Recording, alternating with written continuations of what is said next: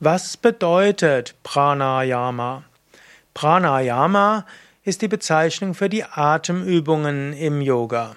Ayama heißt Steuerung, Prana hat eine Doppelbedeutung. Ayama heißt zum einen, oder Prana heißt zum einen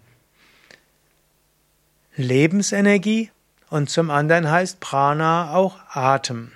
Und so ist Pranayama zum einen Steuerung des Atems, also Atemübung, und zum einen anderen alles, was wir tun, um Prana, die Lebensenergie zu steuern.